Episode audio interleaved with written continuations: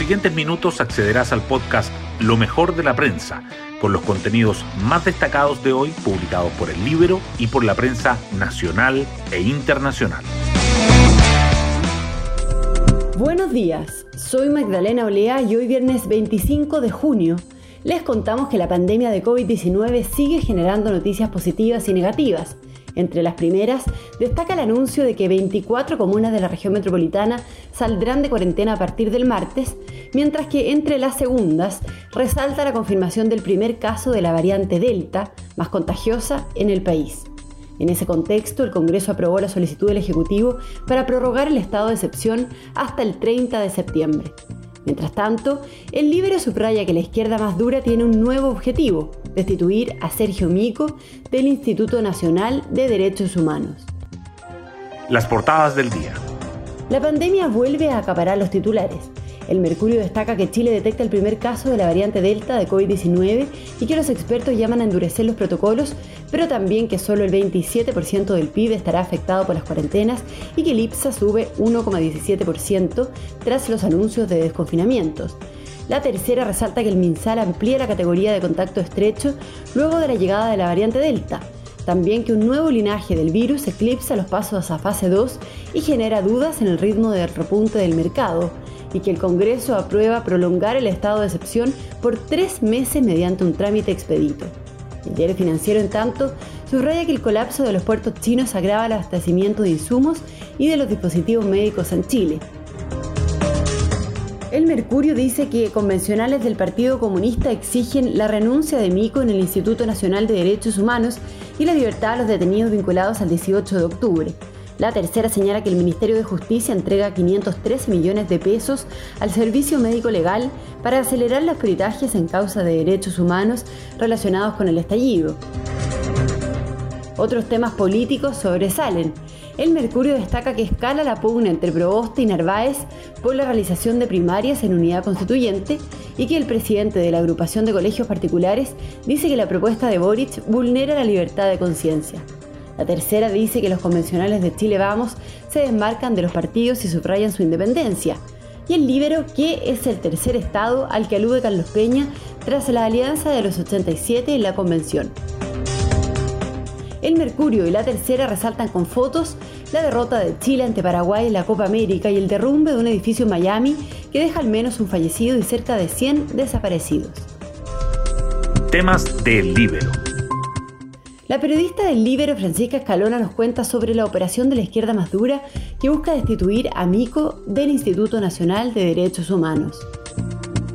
El Instituto Nacional de Derechos Humanos realizó un cambio en la metodología con la que contabilizaban las víctimas de trauma ocular, con lo que el número pasó de 460 casos a 173. Por esto, una de las asociaciones gremiales del instituto, la ANDED, comenzó un paro indefinido el pasado 7 de junio, Fuentes de la institución plantean que tras el cuestionamiento se esconden intereses políticos que buscan la destitución del director Sergio Mico.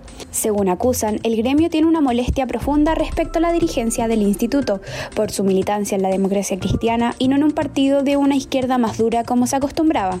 Detrás de los cuestionamientos estaría el ala más radical del INDH, con miembros de Convergencia Social y el Partido Comunista.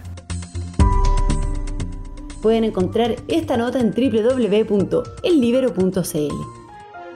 Hoy destacamos de la prensa.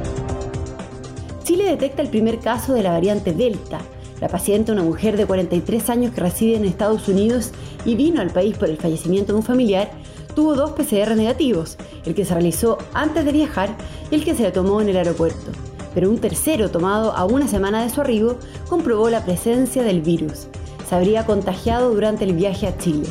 Frente a esta mutación, el MinSal endureció la categoría de contacto estrecho que incluirá a todos quienes coincidan con un infectado con este linaje. El gobierno anuncia el fin de la cuarentena en 24 comunas de la región metropolitana.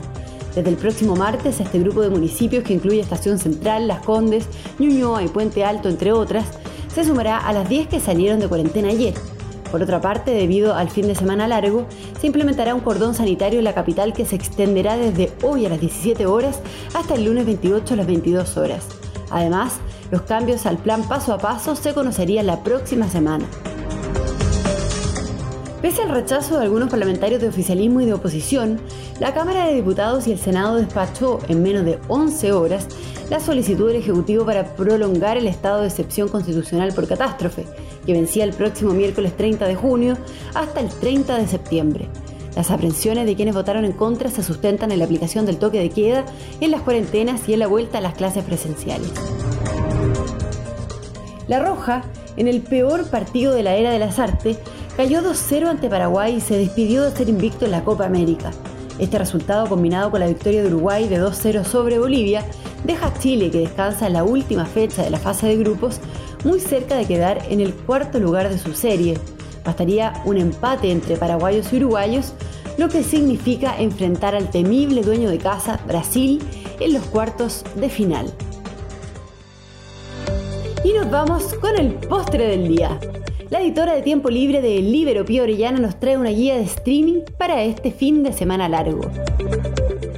¿Qué haría Sofía Loren? Solía preguntarse Nancy Kulik, una abuela estadounidense, hija de inmigrantes italianos, que desde muy joven encontró en la icónica estrella de cine, ganadora de dos Oscar, una fuente de inspiración para su vida. Su admiración hacia Loren era tal que guardaba en su casa una fotografía enmarcada de ella sonriendo, casi como si fuera un familiar. En este corto documental de 32 minutos llamado justamente ¿Qué haría Sofía Loren?, Kulik evoca aquellos momentos de su vida en los que Sofía Loren fue su acompañante, musa y consejera. Todo ello, por supuesto, sin que la diva italiana lo supiera. Así se van entretejiendo dos historias cuyas protagonistas en algún momento se encuentran para luego crear este reportaje. La verdad, no contamos más los detalles para que ustedes puedan sorprenderse y disfrutar de principio a fin. Está en Netflix. Bueno, yo me despido, espero que puedan descansar este fin de semana y nos volvemos a encontrar el martes en un nuevo podcast, Lo mejor de la prensa.